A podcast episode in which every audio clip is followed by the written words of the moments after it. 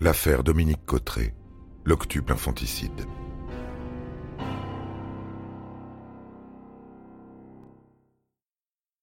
La juge d'instruction en charge de l'affaire signe fin janvier 2013 une ordonnance de mise en accusation renvoyant Dominique Cotteret devant la cour d'assises pour assassinat, retenant la préméditation pour les huit infanticides.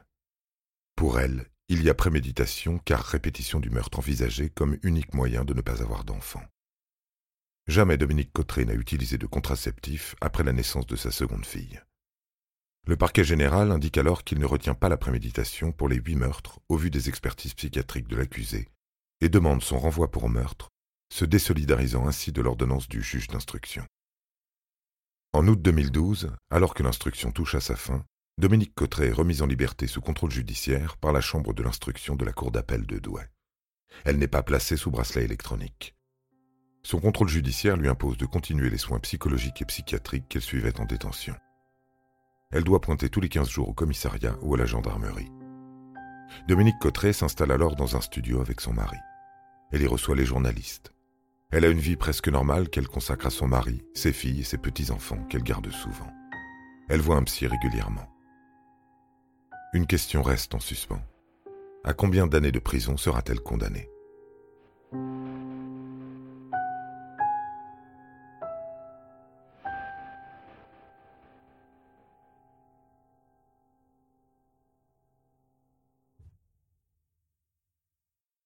Pour préparer sa cliente à la surexposition médiatique durant le procès qui se tiendra devant la cour d'assises de Douai du 25 juin au 2 juillet 2015, Maître Franck Berton convainc sa cliente de répondre à quelques journalistes dans l'intimité.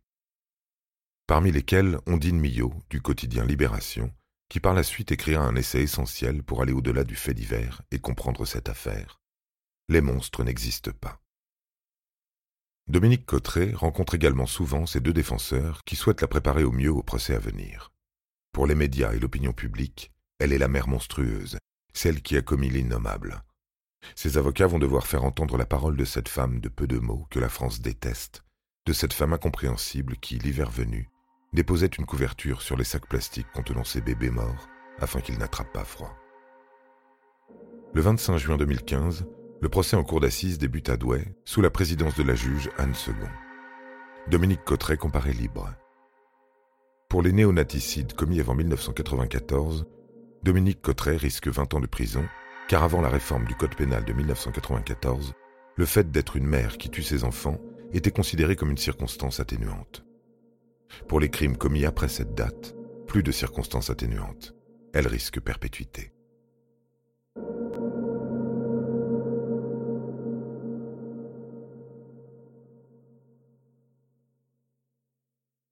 Ce procès suscite beaucoup d'émotions et de colère dans l'opinion publique. Comment une telle horreur a-t-elle pu avoir ainsi lieu et se répéter un si grand nombre de fois? Comment des faits aussi graves sont-ils restés dans l'ombre et le silence?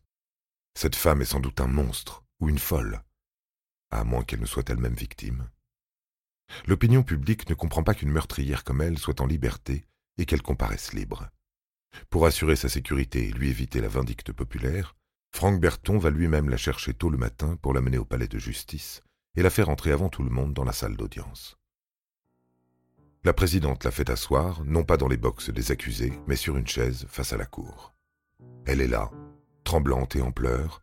Elle doit expliquer à tous pourquoi elle a tué ses huit bébés, les uns après les autres. Paralysée par la honte, elle plaide coupable.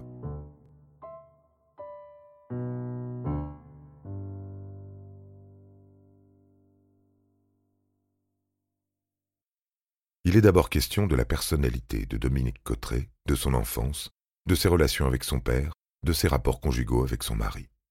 Pierre-Marie, Emmeline et Virginie sont là, au premier rang, qui écoutent l'exposition de la vie sexuelle misérable de leur épouse et mère.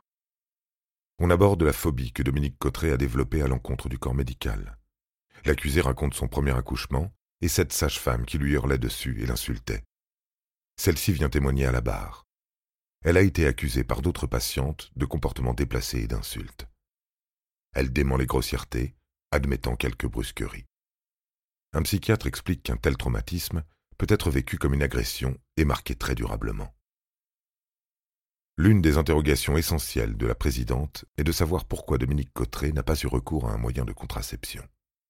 Elle explique que suite à son premier accouchement qui s'est mal passé, elle n'a plus jamais voulu revoir un médecin. À chaque grossesse, elle se disait que ça allait passer, qu'elle allait faire une fausse couche, qu'elle n'aurait pas d'autre enfant. Si Virginie est née, c'est parce qu'elle a dévoilé sa grossesse à sept mois. Sinon, sans doute, aurait-elle été la première sur la liste. À chaque fois ensuite, elle s'est enfermée dans un déni qui la laissait seule face à un bébé dont elle ne voulait pas. Le seul moyen pour s'en débarrasser était de les tuer à la naissance, comme des chatons. L'interrogatoire du mari porte aussi sur la contraception. Savait-il oui ou non si sa femme prenait un contraceptif? Était-il soucieux du sujet?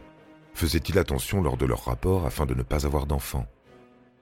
À toutes ces questions, Pierre-Marie Cotteret répond qu'il ne s'intéressait pas à ce sujet qui est une histoire de femme. Pour cet homme qui avait des relations sexuelles avec sa femme plusieurs fois par semaine, avoir des enfants ou pas est un sujet qui concerne exclusivement les femmes. Il n'a rien vu, rien entendu.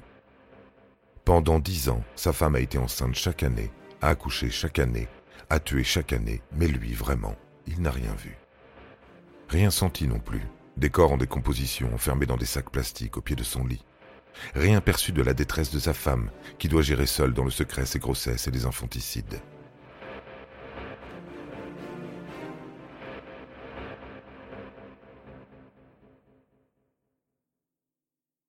La juge insiste sur les relations de Dominique Cotteret avec son père dès l'enfance. Personne n'est certain que l'inceste ne soit un épisode inventé. Le procureur Éric Vaillant signale les multiples versions des faits fournis par l'accusé, qui répond tout et son contraire à chaque interrogatoire, notamment sur l'âge qu'elle avait quand l'inceste a commencé.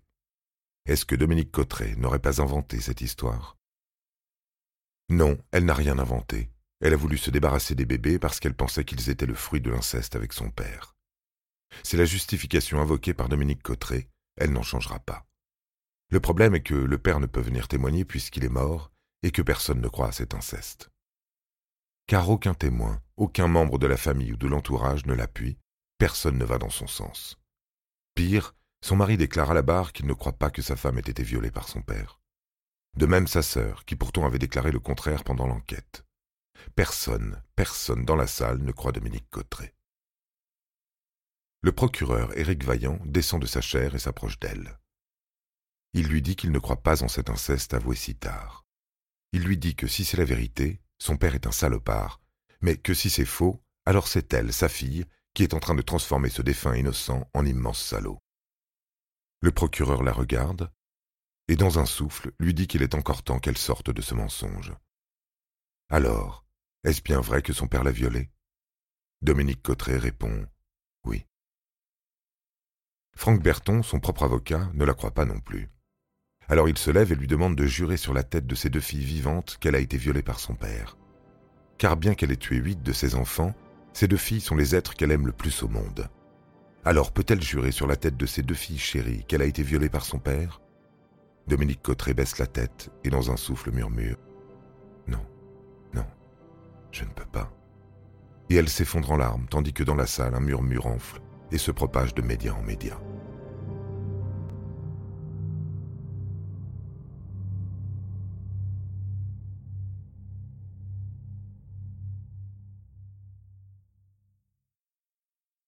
Passé l'indignation, cet aveu est un soulagement pour la cour et les jurés, les avocats et le procureur. Les mensonges mis de côté, ce sont les faits qui vont être examinés. Après une suspension de séance pour permettre à l'accusé de reprendre ses esprits, la présidente lui repose la même question. Pourquoi? Pourquoi tuer ces bébés à la naissance puisqu'ils ne sont pas les fruits de l'inceste? Dominique Cotteret n'a plus de réponse à fournir. Elle ne sait pas. Mais à présent, elle a doublement honte. Honte d'avoir tué et honte d'avoir menti. D'avoir fait croire que son père, qu'elle aimait, était un violeur. À ses filles que leur grand-père était un salaud. Et elle pleure, encore. Arrive le temps des plaidoiries. Quand Yves Crespin, avocat de l'association L'Enfant Bleu, se lève pour plaider, il montre au juré les photos des huit cadavres de bébés. Il dit que si Dominique Cotteret est une bonne mère pour ses filles et une bonne aide-soignante, elle est aussi une menteuse manipulatrice et une infâme criminelle. L'avocat général, Éric Vaillant, qui représente les intérêts de la société et est chargé de requérir l'application de la loi, requiert 18 années de réclusion criminelle. Après cette dernière audience, Dominique Cotteret rentre comme les autres soirs chez sa fille Emmeline. Mais ce soir-là est différent. Comme le lui ont recommandé ses avocats, elle doit préparer une valise pour la prison, au cas où elle ne sortirait pas libre du palais de justice de Douai. Les deux avocats de Dominique Cotteret plaident le dernier jour du procès. Marie-Hélène Carlier demande au juré de se rapprocher de sa cliente pour la comprendre et la regarder. Elle a été abandonnée par tous, isolée. Elle est la misère à l'état pur. Franck Berton reprend quant à lui le diagnostic des experts. Dominique Cotteret ne prend aucun plaisir à tuer. Elle n'est pas une perverse. Elle a besoin de retrouver le chemin de la vie, de ne plus souffrir. 18 ans de prison ne pourraient que l'accabler. Après les plaidoiries, les derniers mots de Dominique Cotteret vont à ses enfants et petits-enfants. Elle leur demande pardon. Après cinq heures de délibération, le jury condamne Dominique Cotteret à neuf ans d'emprisonnement. Il a pris en compte une altération du jugement au moment des faits. Le parquet annonce qu'il ne fera pas appel de cette décision. Le jugement satisfait la défense et la famille. Mais les associations de protection de l'enfance, qui se sont portées partie civile, estiment que c'est une peine dérisoire, eu égard à la gravité des actes et à leur répétition, et un comportement étonnamment bienveillant envers une femme qui, avant de se disculper, n'a pas hésité à accuser son propre père.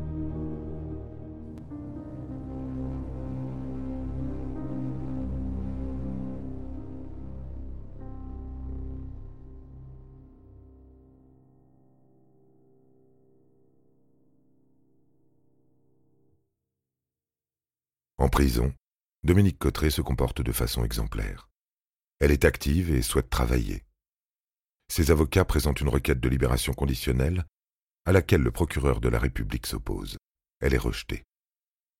Puis, en janvier 2018, le tribunal de l'application des peines d'Arras, considérant qu'il n'existe aucun risque de récidive de faits similaires, que la prisonnière se reconnaît pleinement responsable de ses actes et tient à ce sujet un discours clair, accepte la libération conditionnelle. Dominique Cotteret retrouve donc la liberté. Elle aura en tout passé un peu plus de quatre années derrière les barreaux, soit un peu plus de six mois pour chaque bébé assassiné.